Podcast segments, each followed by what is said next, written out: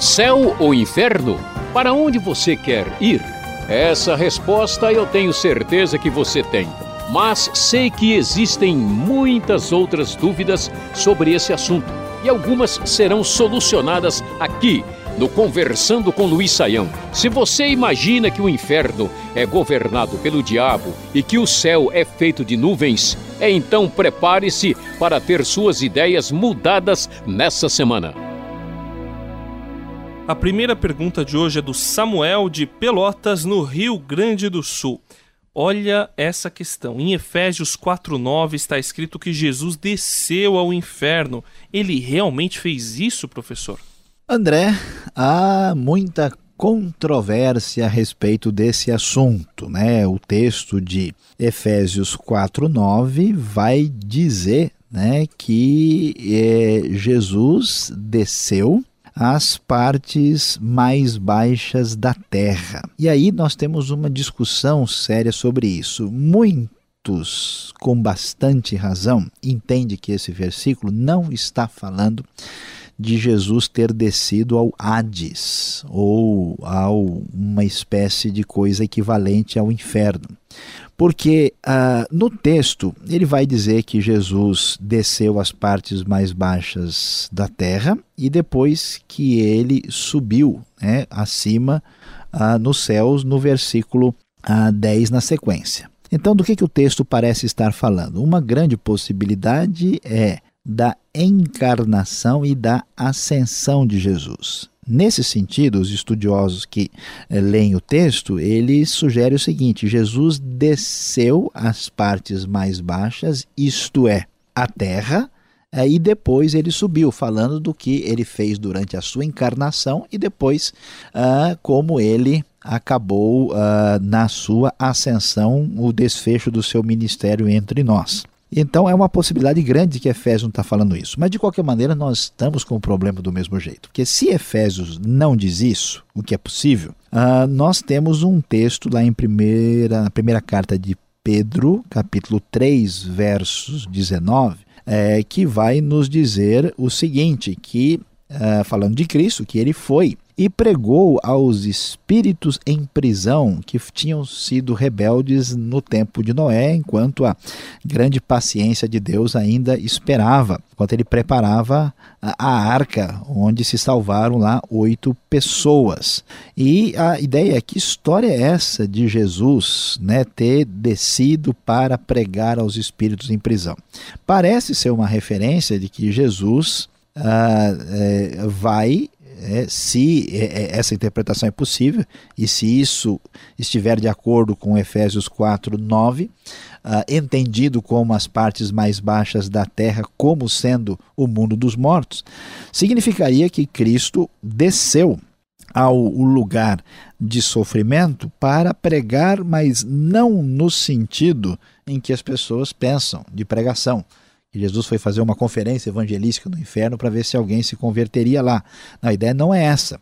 A ideia é que ele pregou no sentido de proclamar a sua vitória e que a obra teria sido consumada. Então ele foi e anunciou a sua vitória e não pregou no sentido talvez mais popular da palavra.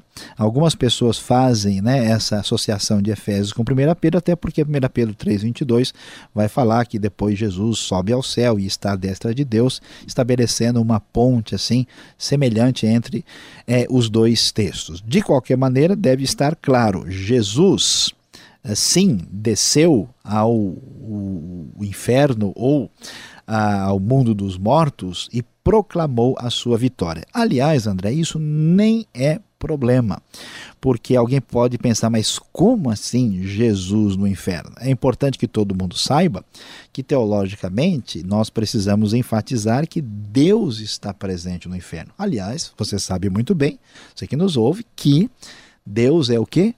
onipresente. Se ele é onipresente, ele está presente em toda parte. Então, como é que pode a pessoa ser afastada de Deus eternamente se Deus está no inferno? É simples. Deus está no inferno enquanto juiz e não enquanto Deus na expressão da sua misericórdia e do seu amor. Afinal de contas, o inferno não é reduto de Satanás, ele não domina nada sobre lá na verdade, é o contexto ou a dimensão onde acontece o juízo de Deus sobre aqueles que decidiram alienar-se dele na expressão do seu amor e da sua bondade. Então, nesse sentido, Deus está presente no inferno como juiz, e isso não traria nenhuma dificuldade se o próprio Deus está presente nessa situação. Que dificuldade teríamos de ter o próprio Jesus anunciando a sua vitória no inferno ou pelo menos no mundo dos mortos?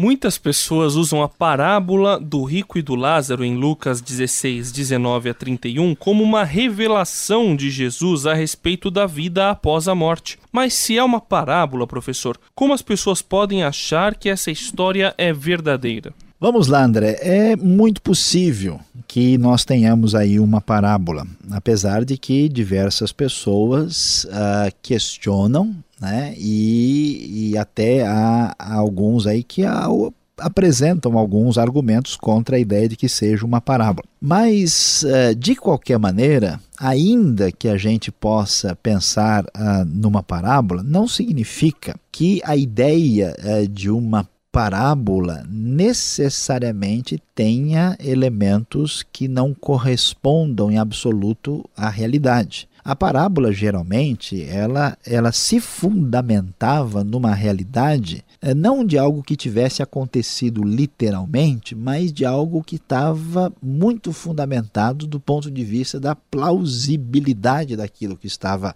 acontecendo.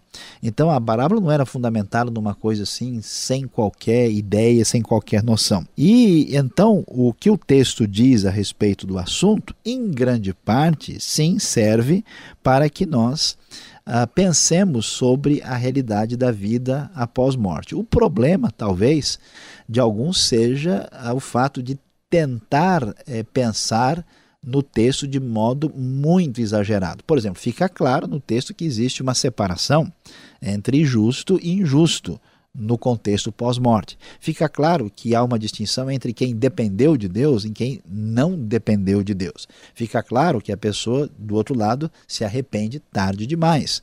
Mas imaginar, por exemplo, que a pessoa de fato ia pegar um pouco de água e colocar na língua do outro, e que seria água literal, será que essa água, né, é, era água pura, destilada, como é que era. Aí a gente entra por um caminho uh, problemático que não vem ao caso, mas podemos sim tirar lições teológicas importantes do texto de Lucas 16.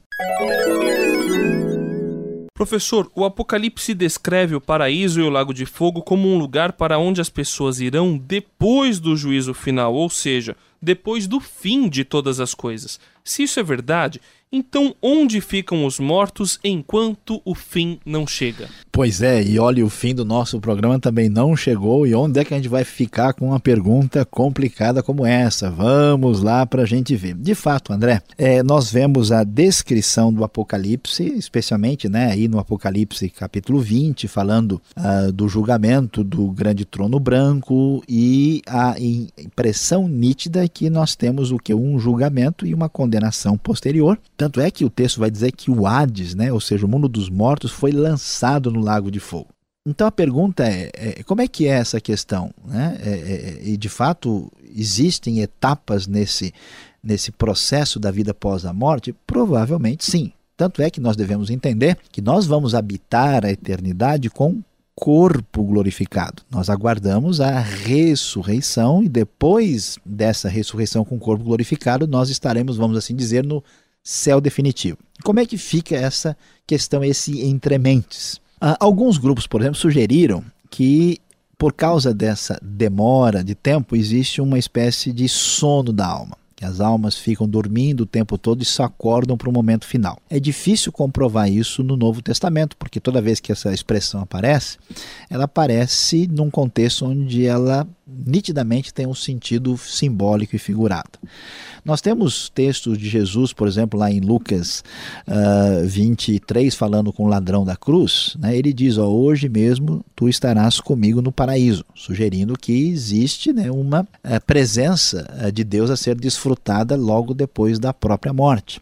Nós vemos Paulo falando em Filipenses capítulo 1 que ele gostaria muito de morrer para estar com Cristo. Ele não tem a ideia de que ele vai ficar dormindo. Então, o que, que parece ser razoável? Parece ser razoável né, que alguém que morre, se essa pessoa é salva ou se essa pessoa é perdida, ela entra num estado de bem-aventurança que nós não temos descrição detalhada na, na, na Bíblia, e quem é perdido entra numa espécie de estado de tormento. A própria ideia do rico Lázaro parece sugerir isso. Agora, essa situação não parece ser definitiva, não é o céu no sentido final, nem o inferno no sentido final que acontece posteriormente. Mas a gente poderia dizer que seria como se fosse uma espécie de antessala do céu do inferno, né? uma sala VIP do céu antes de que as coisas aconteçam plenamente ah, é, que parece ser uma conclusão razoável. Alguns grupos chegaram a sugerir né, que algumas pessoas passam por processos de purificação. Né? A pessoa entra num lugar que seria a ideia básica, por exemplo, do antigo purgatório, né? que a pessoa fica ali, ele fica no meio do caminho, né? se ele aprontou muito, ele leva um, algumas uh, castigadas lá e ele pode pular etapas, vir para cá, ou se não passar, vai para lá. O problema dessa ideia é que nós não temos nada disso no Novo Testamento, e isso complica muito, porque tira a ideia de que Cristo de fato é aquele que perdoa os nossos pecados pela graça e pela fé, e não que nós pagamos os nossos pecados pelo nosso próprio esforço e nossa própria uh, punição, o que é contrário à ideia geral do Novo Testamento. Então, esse é o resumo que a gente pode apresentar a respeito dessa questão. Este foi o programa Conversando com Luiz Saião. Produção e apresentação André Castilho e Luiz Saião. Locução Beltrão. Realização Transmundial.